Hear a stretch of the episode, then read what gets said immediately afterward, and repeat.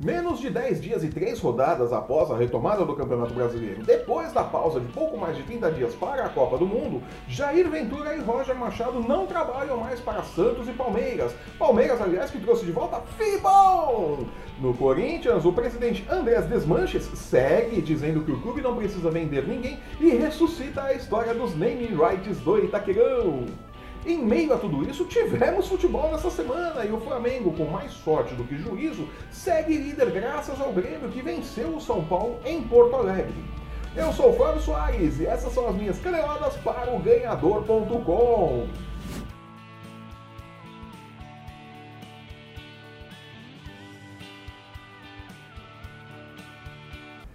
Santos e Palmeiras deram nesta semana um claro exemplo de como é o planejamento no futebol do Brasil.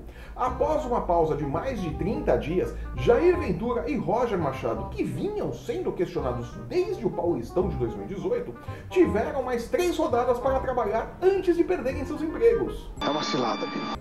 Ao invés de se aproveitar do período ocioso para fazer uma avaliação honesta do trabalho feito pelos professores e dar ao eventual novo técnico a oportunidade de ter pelo menos uns 15 dias para trabalhar o grupo, optou-se, obviamente, pela perda de tempo, como sempre no Brasil, né? Eu até consigo imaginar como foi a diretoria desse pessoal, né? Vou tomar o Santos como exemplo, né? E aí, vamos demitir o Jair Ventura? Não, não precisa. A gente vai trazer uns reforços pro meio campo, ele vai conseguir encaixar o time, até o Gabigol vai começar a jogar agora, viu? Presidente, presidente, chegaram os reforços! Ah, que maravilha! Vamos demitir Jair Ventura.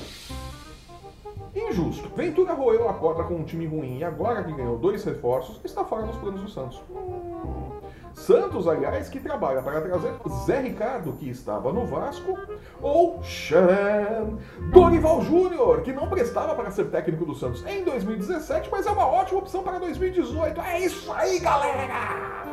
Oh, piada pronta. No Palmeiras, Roger Machado havia sido blindado pelo diretor de futebol Alexandre Matos na última terça-feira, durante entrevista para o Fox Sports.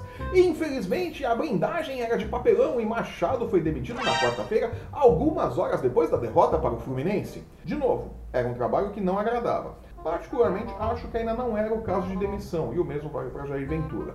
Mas, se era para demitir, que fizessem isso quando havia tempo para o novo treinador preparar a equipe e conhecer os jogadores.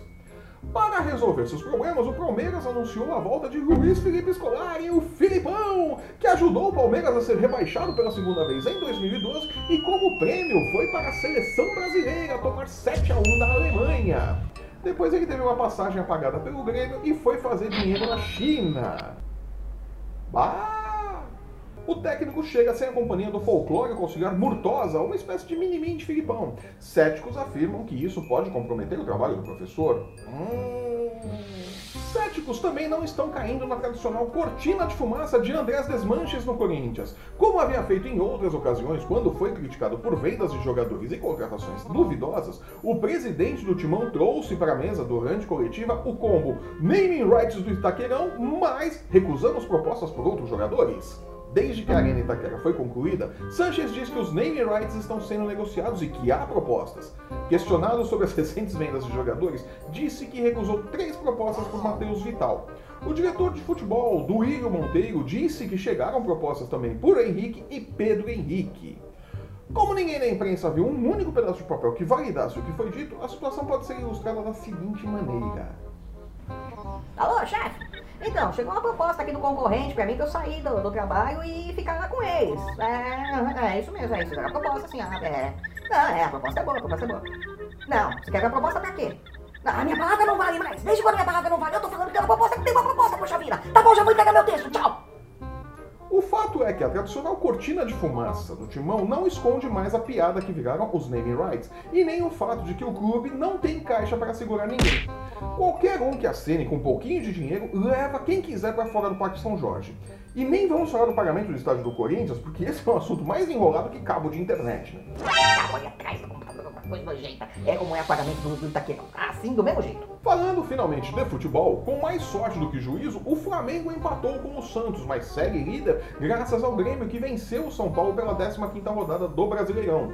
Agora o Flamengo tem dois pontos de vantagem sobre o Tricolor, que segue na segunda colocação com 29 pontos.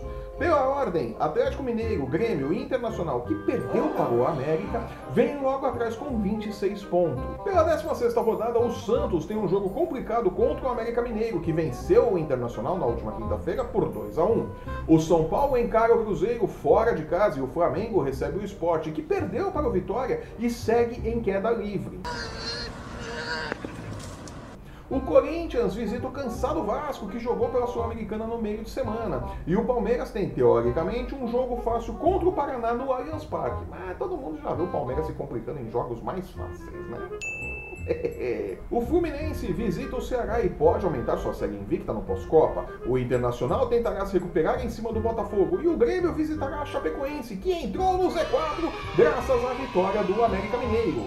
O vice-lanterna e agora com um jogo a menos Atlético Paranaense recebe o Vitória e nem mesmo o triunfo será o bastante para tirar o Furacão do Z4.